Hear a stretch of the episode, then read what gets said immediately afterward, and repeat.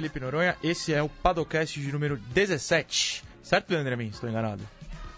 Eu suspeito que sim, eu acho que é isso aí mesmo. Muito obrigado. Eu estou sozinho no estúdio com o Yamin hoje, pois Vitor Martins nos abandonou.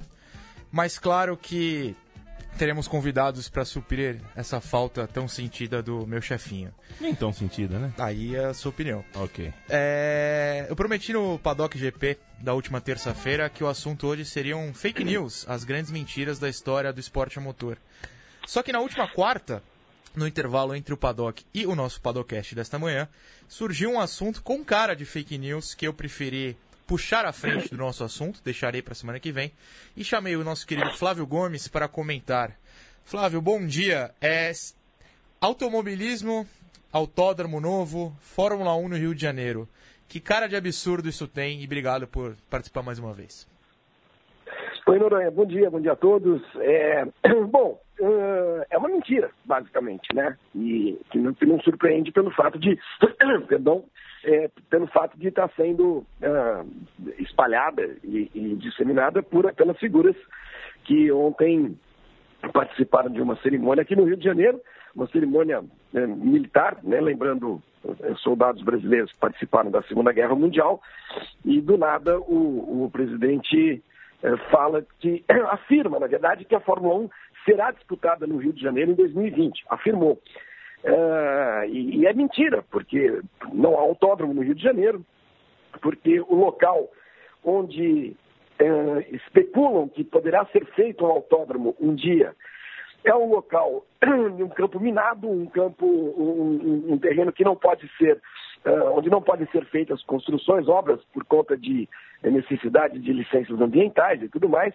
Mas basicamente, e o que é mais assustador é o seguinte: anuncia-se algo sem uh, que se saiba quem vai construir aquilo, quem vai pagar por aquilo, né? Quem vai construir um autódromo no Rio de Janeiro? O presidente diz que o, o, o, o gasto público será zero. É, e se o gasto público será zero, nós temos de imaginar que alguém, alguma entidade privada, é, se interesse em construir um autódromo na região de Deodoro, aqui no Rio de Janeiro, é, a um custo estimado de 850 milhões de reais. Vamos arredondar para um bilhão, para não ficar falando um bilhão de reais, para não ficar falando uh, uh, números muito quebrados, porque é mais ou menos isso que custa um autódromo, custaria um autódromo. Quem iria pagar isso? Quem se interessa por isso? Então é tudo uma mentira, além das mentiras paralelas que são aquelas que o, o presidente disseminou ou espalhou para os seus seguidores, dando conta de que São Paulo vai perder a sua corrida, de que a Fórmula, a Fórmula 1 é, avisou ele que iria embora do Brasil, mas que acabou ficando porque ele ganhou a eleição, e também uh, que a Fórmula 1 vai construir um autódromo. Então, um, um, um, punhado de mentiras que, infelizmente, a, a imprensa brasileira comprou, porque a gente não tem mais uma cultura de contestação, de apuração, de nada. Se você olhar todos os sites, todos os jornais, enfim, todos os veículos de comunicação, emissoras de televisão, elas reproduziram aquilo que o presidente da República disse, que a Fórmula 1 vai sair de São Paulo em 2020. No ano que vem já será realizada aqui no Rio de Janeiro. Vamos começar num tópico que eu achei bastante interessante, o tamanho do absurdo que foi dito, que você citou durante sua abertura, que é a frase: a Fórmula 1 vai construir o autódromo. Flávio, me corrija, mas quantos autódromos no mundo a Fórmula 1 construiu? Nenhum. Nunca. A Fórmula 1, é, é, engraçado que a Fórmula 1 foi tratada pelo, pelo presidente da República como se ela fosse uma, é, uma, uma empresa, uma entidade é, é constituída, é, sei lá. A Fórmula 1 é um esporte. É a mesma coisa que dizer o seguinte: não, não, vamos fazer a Copa do Mundo aqui no Brasil de novo. se precisar de estádio, não tem problema. O futebol vai construir esses estádios. É mais ou menos isso. Ele transformou um esporte, uma modalidade, num, num ente capaz de construir alguma coisa, né? de, de, de operar obras, enfim. Uh, a Fórmula 1 é uma, na verdade, é uma categoria que pertence hoje a um grupo chamado Liberty Media americano e que é regulamentada essa categoria, esse esporte, por uma, por uma entidade chamada Federação Internacional de Automobilismo, a FIA. essas duas entidades, ao contrário do que espera o presidente da República, o Liberty Media e, o, e a FIA não constroem, não fazem obras, né? não, não são empreiteiras. Então é uma besteira, uma baboseira monumental dizer que a Fórmula 1 vai construir um autódromo. Os autódromos são, no, no mundo inteiro, via de regra, uh, públicos, eh, estatais, né, a maioria deles, e um ou outro que a gente conhece, né, que é dos mais conhecidos, um ou outro que é de propriedade privada. Aqui no Brasil, por exemplo, a gente tem o Autódromo de Interlagos, que pertence à Prefeitura de São Paulo, o de Curitiba, que está num terreno privado, o de, os do Rio Grande do Sul, boa parte deles, são pequenos, inclusive, são autódromos uh, privados, e por aí vai. Mas uh, um autódromo nível FIA, né, como a exigência hoje da Fórmula 1, quase nenhum no mundo é privado. Eu, dos que fazem parte do calendário da Fórmula 1 hoje, eu me lembro do, de, do, do, da pista da Áustria, que foi comprada pela Red Bull, o autódromo, e de Austin, né, do Texas, que também teve dinheiro, teve muito dinheiro público envolvido, mas não é um autódromo considerado estatal. O resto, meu amigo, tudo pertence a estados. E então, também pertence ao Estado a, o nosso querido Autódromo de Interlagos, que acaba tendo um papel fundamental nessa história, né, Flávio? Porque, assim, há um contrato. E a gente discutiu muito isso a partir desde o ano passado, no caso, ano retrasado, quando o Dória assumiu a prefeitura de São Paulo com a promessa de que ia privatizar o autódromo. E depois tivemos reuniões da CBA com pilotos influentes na própria prefeitura. Eu estava lá em uma, inclusive, já era o Bruno Covas, o prefeito aqui, né, que substituiu o Dória quando ele largou a prefeitura para tentar o governo. E assim, Interlagos está em obras para a Fórmula 1 desse ano. Tem contrato não foi privatizado ainda. Assim, é um absurdo, no meu parecer, é, que você chegue e fale: não, não, mas esse contrato não importa. Ano que vem é no Rio, é, eu estou garantindo. Assim, da onde ele tirou esse. Não sei se o direito dele falar é, esse tipo de coisa, ou da onde ele tirou essa ideia, quem que passou essa ideia para ele. É, é difícil de ser compreendido até, né? Não, é fácil de compreender. É, as coisas que o presidente da República fala, é, é, são, uh, via de regra, uh, abstrações. Ele, ele, não, ele não tem muita noção de realidade em relação a quase nenhum assunto, né? Então, obviamente, ele falou que São Paulo uh, não tem mais condições de fazer Fórmula 1, é uma dívida pública, não sei o quê, sem ter a mais remota ideia do que ele estava falando. É, é, óbvio que o presidente da República não sabe que existe um contrato para a realização de uma corrida de Fórmula 1, um contrato que envolve muitas partes, né? Envolve promotores locais, envolve é, governos locais, envolve a empresa que organiza o Campeonato Mundial de Fórmula 1, envolve, em muitos casos, emissoras de televisão. É, uma corrida de Fórmula 1, uma corrida de Fórmula 1 é, ela é, um, é quase uma, uma, mini Copa do Mundo, né? É, uma, é, um, é um evento internacional de grande porte e que não é instalando os dedos que você decide onde a corrida vai, uma corrida vai acontecer, muito menos num país de terceiro mundo falido como o Brasil. Então ele não sabe do que está falando, basicamente. Há um contrato, como você disse, até 2020, está em, em, em negociação uma, uma renovação. Uh, isso acontece desde 1990 desde quando a Fórmula 1 voltou a Interlagos.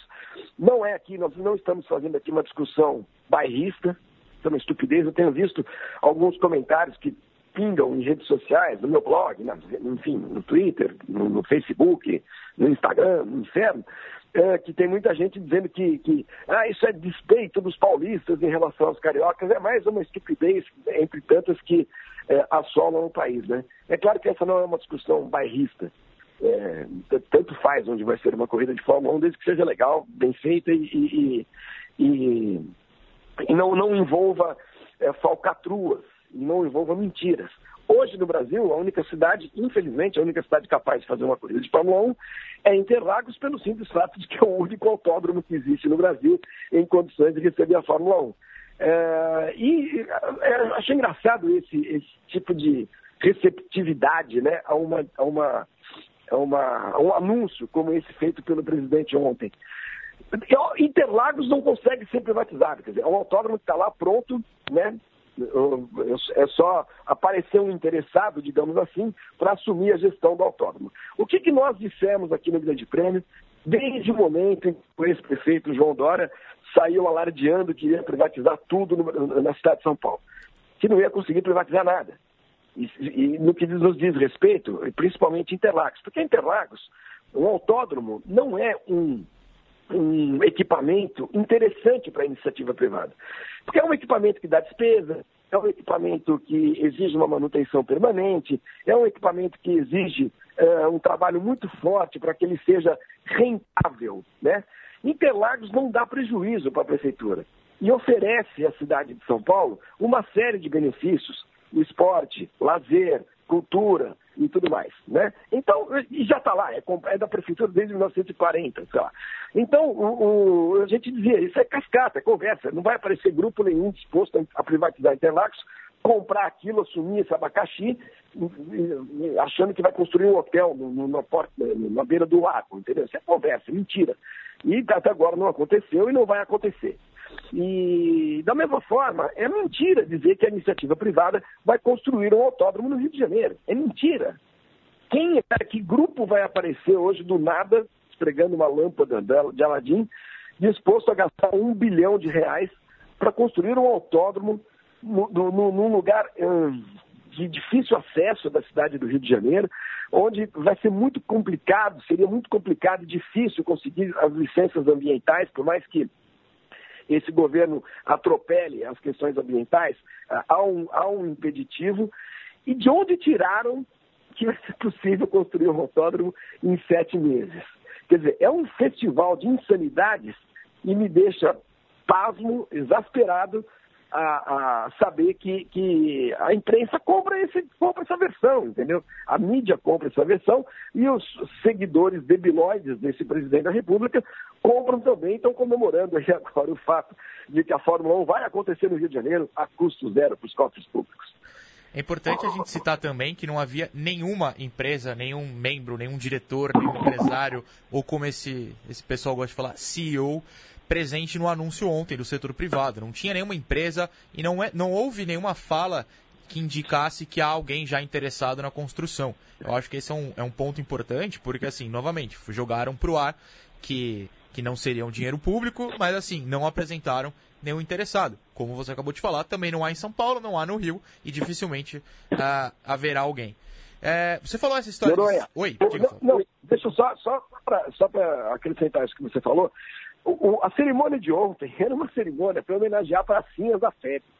E aí, do nada, o, o governador, que é um, um, insano que sai de helicóptero dando tiro nas pessoas, é, o prefeito, o prefeito aqui do Rio, que é um, um, um outro uh, insano que, que, que, sabota a cidade dia, diariamente, é, que, envolvido em um monte de denúncias a respeito da, da, da, da Igreja Universal, é, que, que, pertence ao, ao, ao, seu tio Edir Macedo, e o presidente da República, que ontem é, resolveu, é, por decreto, que até crianças podem andar armadas com as suas armas carregadas pelo Brasil. Esses três estavam ontem no evento homenageando pracinhas da FEB e sei lá de onde foi sair, surgir essa história da, da, da de Fórmula 1. Então é claro que não haveria ninguém. A Fórmula 1 não sabe, nem, nem sabe do que está acontecendo, né? Inclusive a, falou pra gente que não sabia. Claro, mas é claro, porque isso é uma, assim, é, é um, é uma mentira, é um, um, um não fato, né? É, é tão evidente que causa espanto é, a gente é, perceber e observar a repercussão que tem no sentido de que muita gente acredita de que é verdade. É, acho que para a gente encerrar com o Flávio essa questão, eu trago aqui algumas frases do Dadai, o Valdino Bernardo, que é presidente da Confederação Brasileira de Automobilismo, e que falou com o Grande Prêmio ontem, assim que a notícia saiu, para quem está ouvindo depois, na última quarta-feira. Ele falou o seguinte: leio aqui no Grande Prêmio. A CBA acompanha de perto a possibilidade da construção de um novo autódromo no Rio. O evento de hoje, na quarta, nos deixa muito otimistas no sentido de que esse sonho está caminhando para se tornar realidade. Hoje foi dado mais um passo para que se cumpra o acordo de 2008, da qual a entidade fez parte, para que haja substituição da pista de Jacarepaguá. No que se refere à possibilidade da Fórmula 1 ir para o Rio, nosso trabalho será sempre no sentido de manter uma etapa do Mundial no país. Contudo, a decisão do local de realização é uma prerrogativa da empresa organizadora, que obviamente é o Liberty, é a FIA e tal. Para mim, o destaque aqui é, e eu gostaria que você comentasse, Flávio, é o acordo de 2008 dando mais um passo. Assim, em 10, 11 anos, uh, quantos passos foram dados para uma substituição de Jacarepaguá? Esses passos são de que tamanho? Me parecem tanto quanto minúsculos, lentos, enfim. Olha, é, essas pessoas vivem num, num, num universo paralelo mesmo, né? Só que é, acho que já está mais do que na hora, mais do que na hora, que as pessoas que, que, que ocupam cargos de, de, direção, de comando, em qualquer, em qualquer entidade aqui no Brasil, passarem a, a tratar os fatos com um mínimo de, de lucidez. Né? Não é possível, não é possível que um presidente de uma confederação brasileira é, é, não seja capaz de ter o discernimento necessário para entender, para perceber que isso que, que, foi dito ontem é mentira. Isso não vai acontecer. Não é, é essas pessoas têm a obrigação, a obrigação de vir a não nós só jornalistas, nós também, mas eh, os envolvidos diretamente na questão têm a obrigação de vir a público e escuta gente, isso é conversa, isso não vai acontecer, isso é mentira, não dá para fazer um autódromo mais no Rio de Janeiro. Jacarepaguá já foi. A história de 2008 é o seguinte, havia um acordo entre CBA e, e, e autoridades públicas aqui do Rio, uh, que remete, que, que, vem um pouquinho adiante dos Jogos Pan-Americanos, da, da, primeira mutilação no autódromo Jacarepaguá, é um acordo que previa a, a, a, construção de um outro, outro autódromo no caso de, de, de uma da, da, da, destruição do fechamento de Jacarepaguá.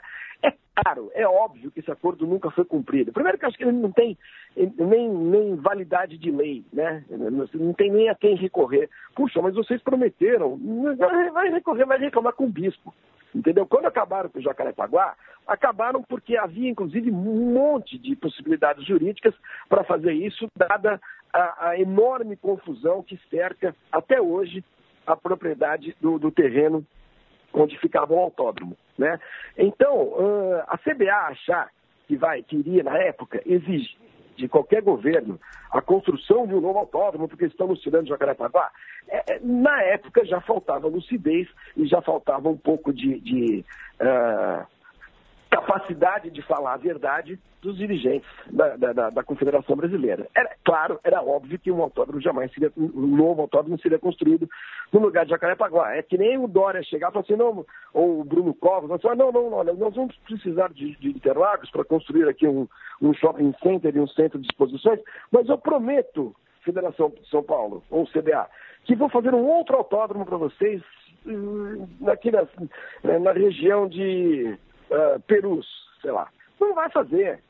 Não vai fazer, porque precisa, quem, precisa ter quem pague, entendeu? Então, é, é, na época já era mentira que um novo autódromo iria ser construído e hoje continua sendo. O que a CBA deveria ter feito na época era tentar, pelos, pelas vias legais, se ela tivesse condições e tivesse uh, uh, embasamento jurídico para tal, era tentar evitar a mutilação e a destruição do autódromo de Acarapaguá. Quando não conseguiu, é porque ela não tinha uh, uh, argumentos fortes, legais, uh, o suficiente para impedir que isso acontecesse, tanto que o autódromo foi destruído.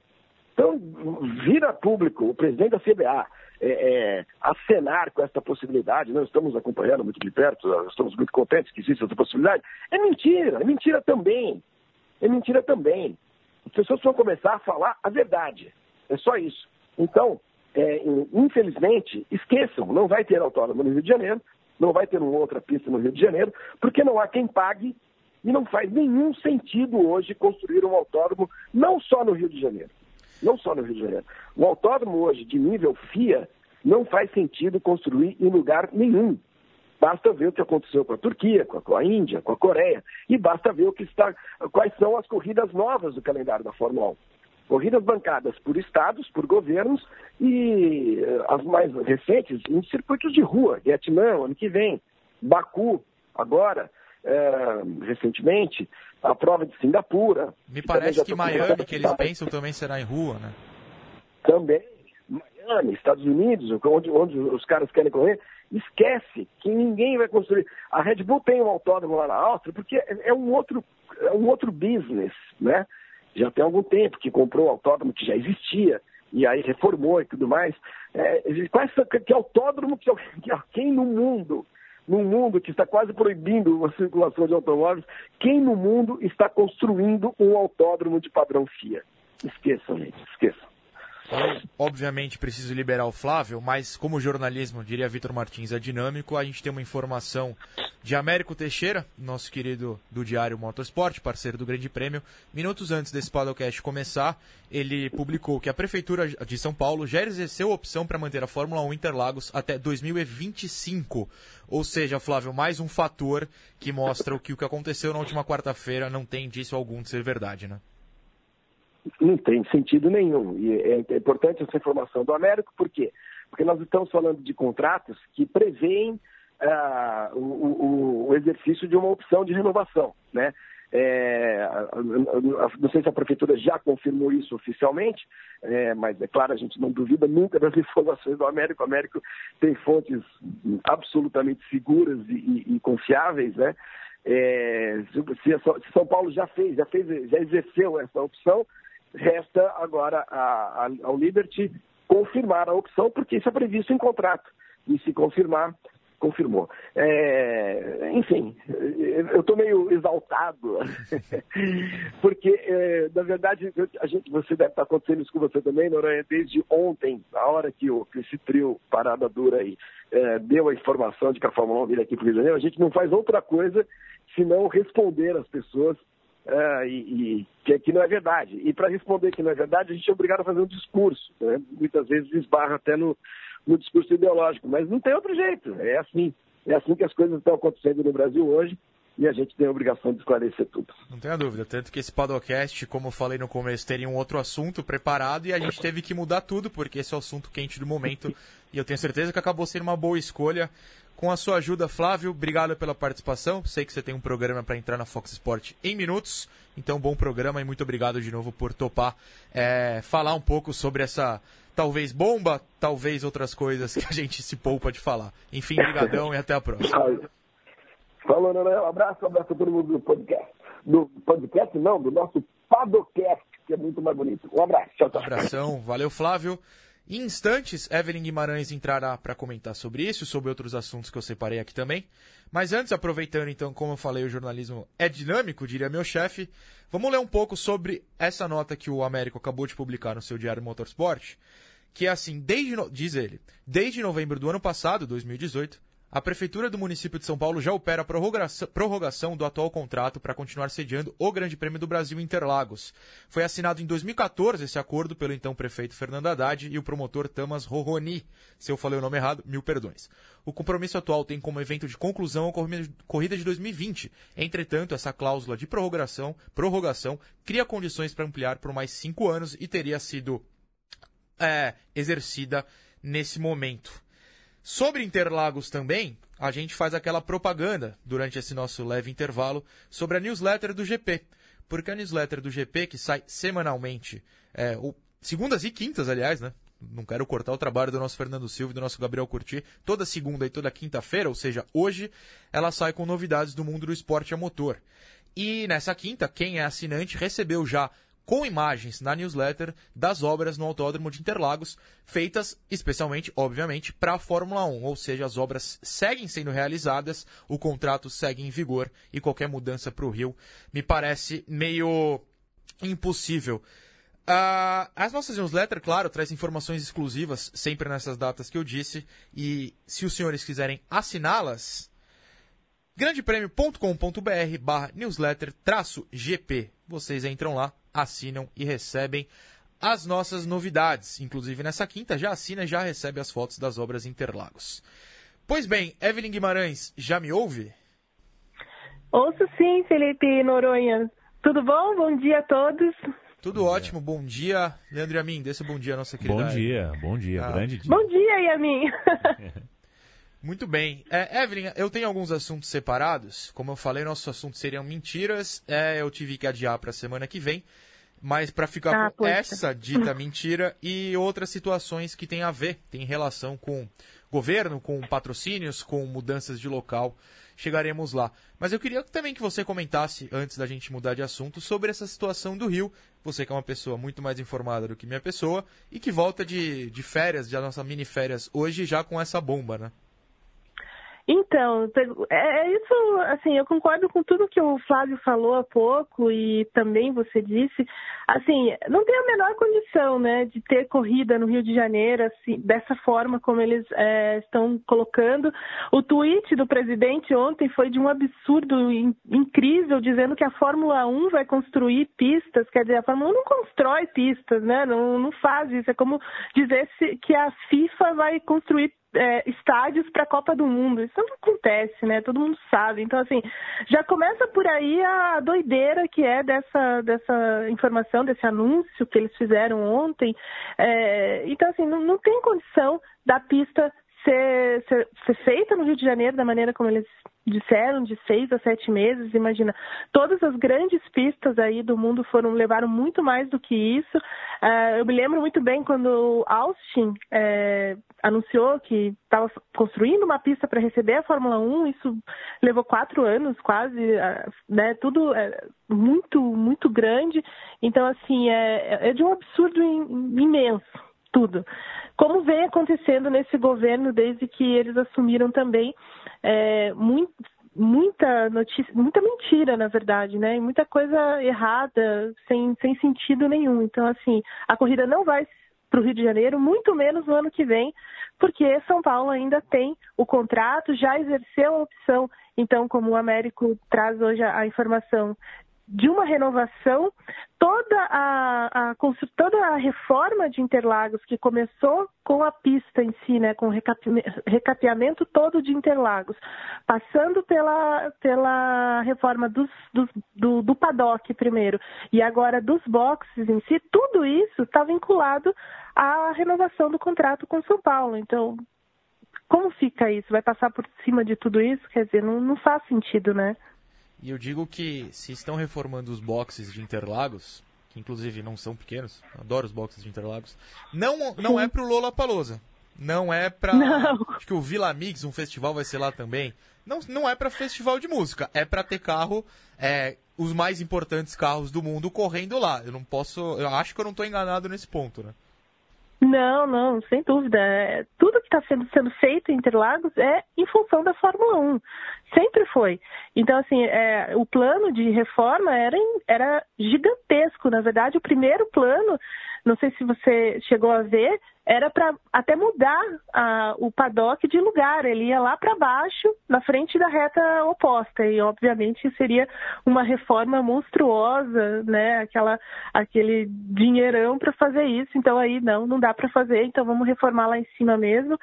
Então, foi recapeada a pista, depois eles aumentaram o paddock, que era a grande queixa, na verdade, da Fórmula 1, nem tanto a pista em si, por conta das ondulações e tal, mas principalmente o paddock, porque a pista é muito antiga então, o paddock era muito pequeno, muito estreito. Infelizmente, você não pegou essa, essa fase, Noronha, em que o, o paddock era muito estreito. Então, toda a parte de trás ali dos boxes é, era meio improvisado. Eu lembro que a, as principais equipes, né, a Ferrari, Red Bull e tudo mais, elas tinham umas casinhas de madeira atrás dos boxes ali para receber os seus convidados, a imprensa e tudo mais. Isso era uma grande reclamação das equipes, porque não havia espaço para tudo isso, para as próprias equipes também terem o seu, o seu espaço para receber os patrocinadores, convidados, enfim. E coisas que não acontecem em outras pistas, que são gigantescas, né? E principalmente na Europa, onde eles levam os próprios motorhomes. Então, assim, essa era a grande queixa da Fórmula 1. Tinha que aumentar isso. E foi realmente ampliado. Hoje é completamente diferente. Hoje a gente tem aqueles predinhos atrás, né? Bem sofisticados e tal, charmosinhos para levar os convidados, a imprensa e tudo mais. E agora vem a, a, última parte, que é realmente, efetivamente, os boxes ali que precisam ser ampliados também, porque a Fórmula 1, né, a cada ano, cada vez maior e tudo mais. Então, é isso. Então, toda essa grana que veio de um pacto de desenvolvimento, de um, de, um, de um projeto de desenvolvimento do governo federal, ainda quando era o governo do PT, é, é para isso, é para receber a Fórmula 1, né?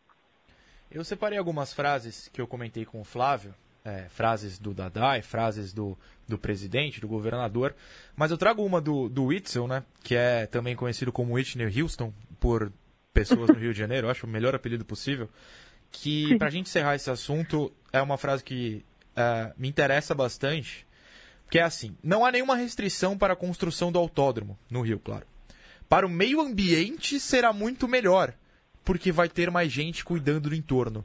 Evelyn, essa frase ela é curta, ela foi deixada meio de lado em relação a todos os absurdos ditos, mas essa me assustou bastante. Qual é o sentido de vai ter mais gente cuidando do entorno?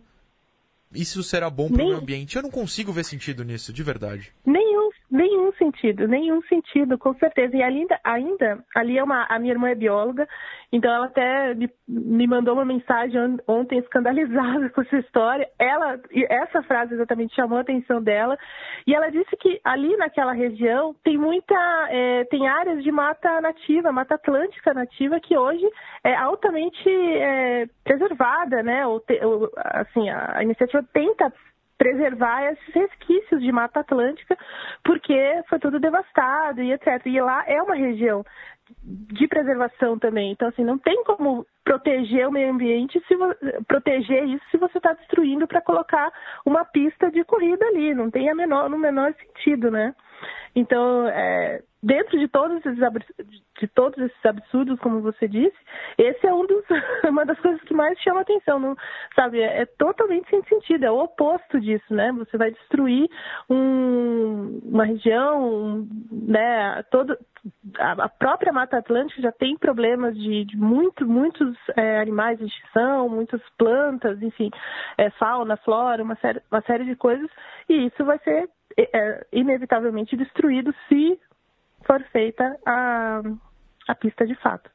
O legal é que eu não sabia que a irmã da Evelyn é bióloga e agora eu poderia pegar o crédito para mim de ter guardado essa questão uh, do meio ambiente para esse momento, mas foi apenas uma completa coincidência. Porém, fico feliz que deu muito certo. Mas enfim, uh, vamos mudar o assunto. Esse assunto, uh, óbvio que é polêmico, já temos diversos pontos a serem colocados durante, no site durante a semana. Acho que foi um bom debate, não só com a Evelyn como com o Flávio. E assim, tem muito material já no ar no Grande Prêmio, mais material para entrar durante essa quinta-feira, durante os próximos dias, sem dúvida. Mas uh, polêmicas no automobilismo nacional não, não, não acabam, né? elas, elas são constantes.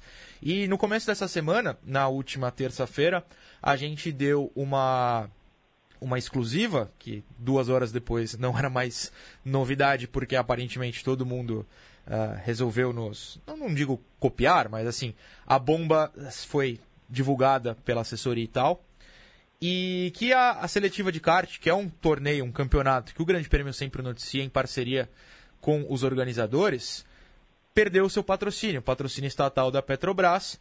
E antes que acusem o Estado é, o conceito Estado e que falem que precisa privatizar até uma seletiva de kart, a gente precisa lembrar que foi é, um movimento que parte do governo federal uh, do nosso presidente Jair Bolsonaro, que a Petrobras corte custos, e isso está escrito no site deles, na notícia do anúncio do plano de resiliência, corte custos no esporte e na cultura.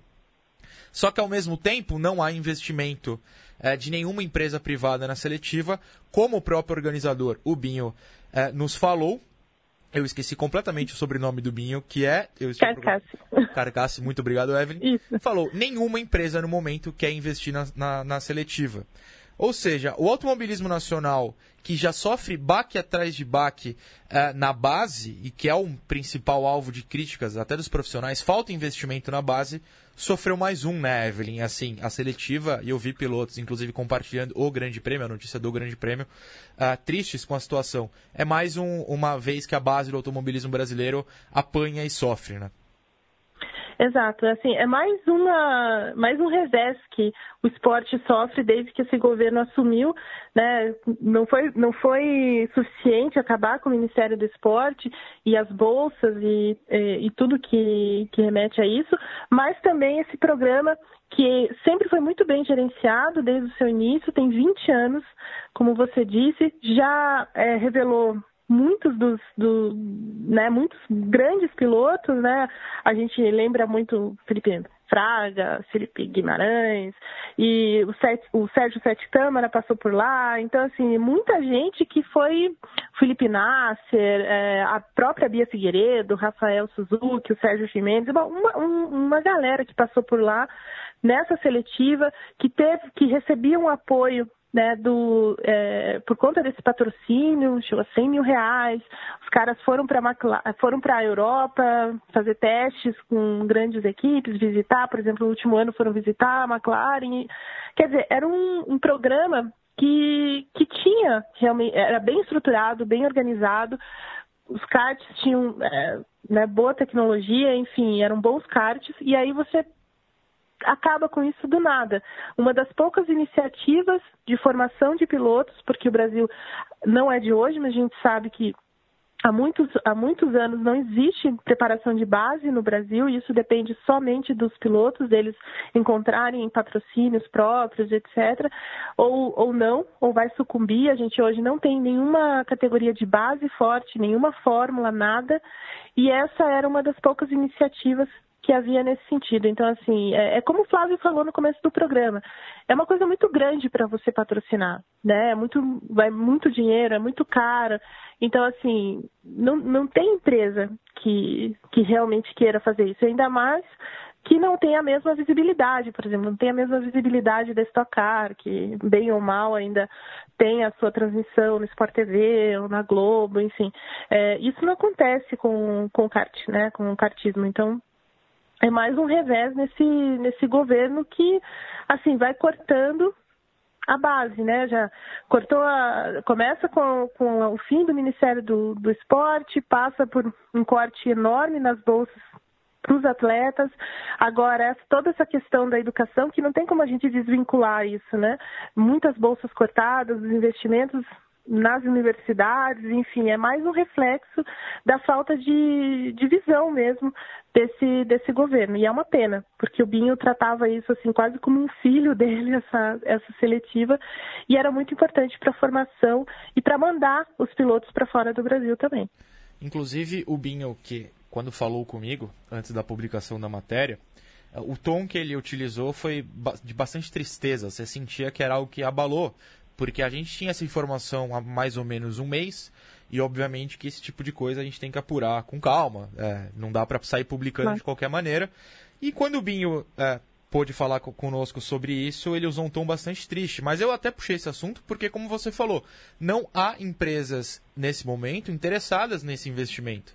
E se é um investimento é grande, mas é muito menor do que uma Fórmula 1 e já não tem, imagina para algo tão grande quanto à Fórmula 1. Eu vou usar isso para a gente, para o nosso assunto final, fazer essa transferência, que é, a gente está sendo, a gente, eu digo, a categoria jornalística, tá? Não um grande prêmio em si, também. Uh, até por fãs do, do esporte motor, do automobilismo, da Fórmula 1, que falam que a gente está contra essa mudança, ou que a gente está defendendo por questão ideológica, porque o Haddad que assinou esse, esse contrato de Interlagos e não o Bolsonaro, e assim, para o Grande Prêmio em si não muda absolutamente nada. A nossa cobertura da Fórmula 1 ou de qualquer outra competição é, pode ser em Manaus. Estaremos lá, não, não, há problema. Eu, por exemplo, viajo o país, ou pelo menos a parte é, sul e sudeste do país, com a Stock Car. Isso não é uma, uma questão ideológica, né? É, mas assim, a gente tem sido alvo também dessa questão do, do jornalismo parça. A gente tem utilizado esse termo, né? De como a gente, na verdade, precisa mais ajudar do que publicar notícias contra ou notícias que são verdadeiras, mas que podem prejudicar o andamento do esporte no país.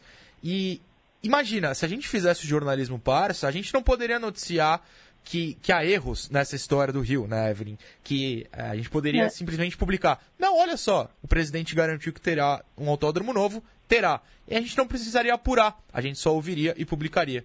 E eu gostaria que você começasse esse assunto explicando para o pessoal que eu, eu defendo que o jornalismo tinha que ser ensinado na escola, pelo menos o básico.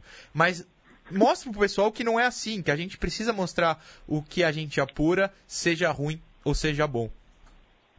É, porque o papel do jornalista, isso foi, acho que a primeira a primeira lição que eu tive no primeiro ano, né, no primeiro semestre de, de jornalismo, que é o, o, papel do jornalista é publicar aquilo que não querem que seja publicado, né? Então já começa por aí. A gente não está aqui para. O jornalista não está aqui para agradar, né? Ele veio para incomodar, como meu, meu pai gosta de falar isso, o jornalista veio para incomodar mesmo. É, o papel é analisar também o que acontece, trazer a verdade com dados, com apuração, como você disse antes, né? O teu exemplo foi muito, muito claro, em que você disse, não, a gente já sabia dessa, dessa informação sobre a Petrobras há algum tempo, só que né, é, a gente careceu de informa... careceu de apuração e é isso, né? Então a gente não está aqui para ajudar o esporte, né? Quem tem que ajudar o esporte, no nosso caso, né, o governo, as empresas e tudo mais, a gente está aqui para noticiar o que acontece né, para dizer, olha, a Petrobras não vai mais patrocinar a seletiva de karts por isso, por isso, por isso. Então, assim, essa é a nossa função. A gente não está aqui para ser amigo ou parça, ou de passar a mão na cabeça, ou dizer, olha, não é assim, né? E não é assim desde sempre, né? E essa é a função do jornalista, porque se, se não existisse, como, como as informações iam chegar, de que maneira elas iam chegar, não, não ia ter, né? E aí é aquela coisa, sem conhecimento não tem, é, não tem um pensamento crítico, não tem um senso crítico, então você precisa trazer isso também. É, concordo com você, nunca tinha pensado nisso, mas concordo com você. Eu acho que jornalismo devia ser também, pelo menos as noções básicas, é, trazido para as escolas, com certeza. Eu acho que já é, seria um grande passo até para as pessoas começarem a interpretar melhor o texto, ter um pensamento crítico sobre as coisas, né? Porque essa também é uma das atribuições do, do jornalista, ter um senso crítico, entender o que está acontecendo realmente por trás é, de tudo isso, com que intenções as pessoas estão fazendo isso, então é, determinadas ações, né, como essa do, do do próprio anúncio do presidente com relação ao Rio de Janeiro, por que, que isso parece uma coisa tão absurda, né? Tem que ter uma, uma explicação, não é simplesmente, ah, vamos trazer a Fórmula 1 para o Rio, né? Então, assim, esse é o nosso papel, né? Então, não é ser amigo, eu nem é, qualquer coisa assim. É, semana passada, se não me engano, a gente teve um grande, uma grande questão envolvendo isso, quando o Grande Prêmio também apontou muitos erros da Fórmula E, né, em relação à, maneira como eles é, vêm administrando a categoria, a forma como eles é, trabalham as punições, enfim.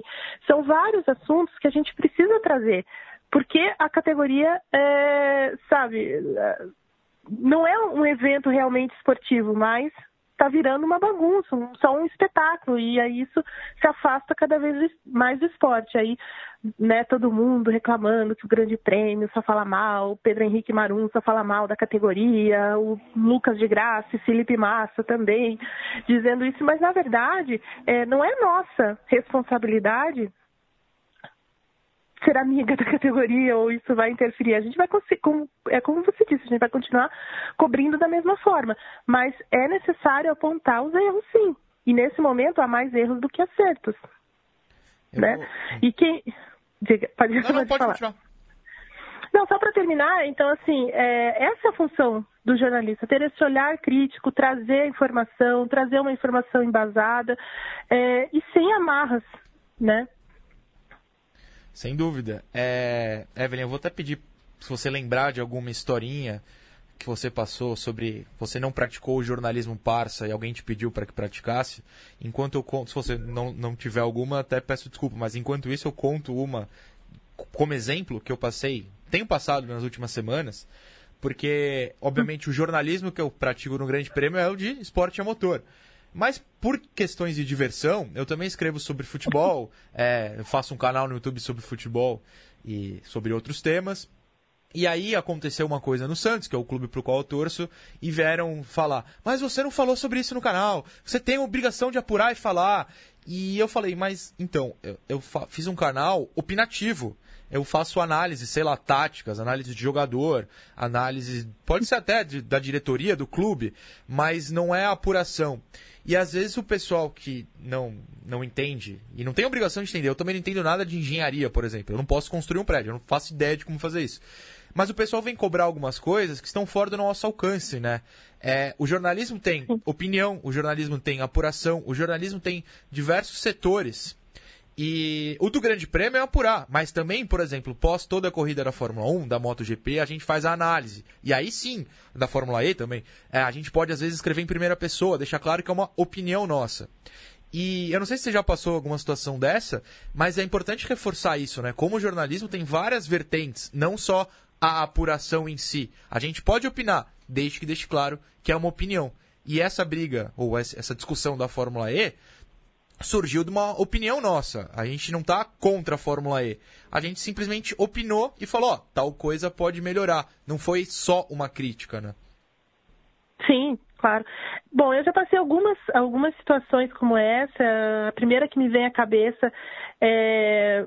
Bom, a gente estava apurando uma matéria sobre a Fórmula Truck, sobre a decadência, sobre o fato dela estar, ela estava se desmanchando na época e ainda querendo tampar o sol com a peneira, enfim, a gente estava apurando por que estava acontecendo, o que estava acontecendo, quem eram as pessoas lesadas, enfim. Em um determinado dia, o advogado da, da, da categoria ligou para mim perguntando por que, que eu estava fazendo aquilo, sendo que, sabe, prejudicando a categoria naquele momento. É, porque eu estava levantando todos esses problemas, todas essas questões. É, havia um racha dentro da categoria. Então, assim, que o nosso trabalho ali de apuração também estava ajudando a prejudicar, é, afundar ainda mais a categoria que se eu não me sentia, é, é, se isso não pesava na minha consciência, né? Enfim, esse foi um dos casos. Mas, assim, é isso que você disse. A gente tem a apuração, a gente tem a informação, mas a gente também tem a opinião. E é importante o jornalista ter uma opinião, ter um, é, um posicionamento crítico com relação ao que, ao que acontece ao seu, ao seu redor. Muita gente espera, e eu acredito que você também tem os seus jornalistas referência, que você espera para ouvir a opinião daquele daquela pessoa e tudo mais. É assim que funciona, desde que seja bem claro, né? Essa é a minha opinião sobre determinada situação e esse é o meu pensamento sobre isso, mas a notícia é essa. Né, o, o, o presidente anunciou que o, né, o Rio vai receber a Fórmula 1 e tal. Mas é, e é muito confuso, né? A gente vive numa, num, é, numa época em que isso já se confunde com que, que a opinião se confunde com informação, porque as pessoas só querem ler a, a headline, né, as manchetes, né, e não o texto em si. Inclusive, ontem, na última quarta, para quem está ouvindo depois, houve um caso engraçado em que a Universidade Federal de Santa Catarina, se eu não estiver enganado, respondeu comentários na página de Facebook dela de gente falando assim: Não, a minha opinião é que tem mais tal situação. Aí a, a, a, universidade respondia: Não, não, mas a gente que é a universidade temos os dados. Sua opinião pode ser essa, mas os dados apontam outra coisa. E a pessoa respondia: Não, mas essa é a opinião de vocês da universidade. Então, o pessoal está confundindo opinião com dados, opinião com informação. É, não é um período Exato. fácil para ser jornalista, né? Não, e assim, é, é como é o consumo rápido, né? Então é aquela coisa, só que eu leio a manchete, é isso. Né? Então, assim, por exemplo, os, os, os, próprios pilotos da Fórmula E, talvez eles não tenham entrado no site, visto o vídeo, sabe, compreendido que aquilo era uma opinião, ou quando o, o Pedro Henrique Marum assina a análise dele, é a opinião dele, é o que ele viu da corrida. Então, assim, é, mas a gente prefere o consumo rápido, né? O consumo da manchete só e descer a lenha é, a partir disso. Mas é mais do que isso, né? Sem dúvidas. Evelyn, esse assunto me deixa até meio exasperado, porque eu tento uma batalha pessoal. Porque, assim, eu faço um canal que bastante criança assiste. E às vezes a gente é xingado por pessoas na internet e depois vai descobrir que é uma criança de 9 anos. Que ela não tem a mínima noção de jornalismo. E tá tudo bem, porque ela não tem idade para entender mesmo. Mas eu só, às vezes, peço calma pro pessoal, em vez de acusar e xingar. Uh, a nós jornalistas uh, entenda o que, que a gente está fazendo, que a gente não precisa. A gente pode ser amigo de várias pessoas e mesmo sendo amigo a gente vai ter que noticiar uh, coisas ruins, coisas que não ajudem, né? Categorias, esportes, Sim. enfim. É, é bem isso mesmo que você disse. É claro que assim, a gente pode ser amigo e tudo mais, mas assim, existe esse distanciamento profissional. Tem que existir, né? Senão você não consegue fazer esse trabalho da maneira correta, enfim, analisar e, e, noticiar e trazer informação e trazer apuração de forma correta. Mas é, é como você disse, se as base, ah, né, o, o, básico do jornalismo também foi levado para as escolas, talvez as crianças de 9 anos tenham mais noção do que os adultos. É uma, é uma possibilidade. É uma possibilidade. É. Ah, muito que bem.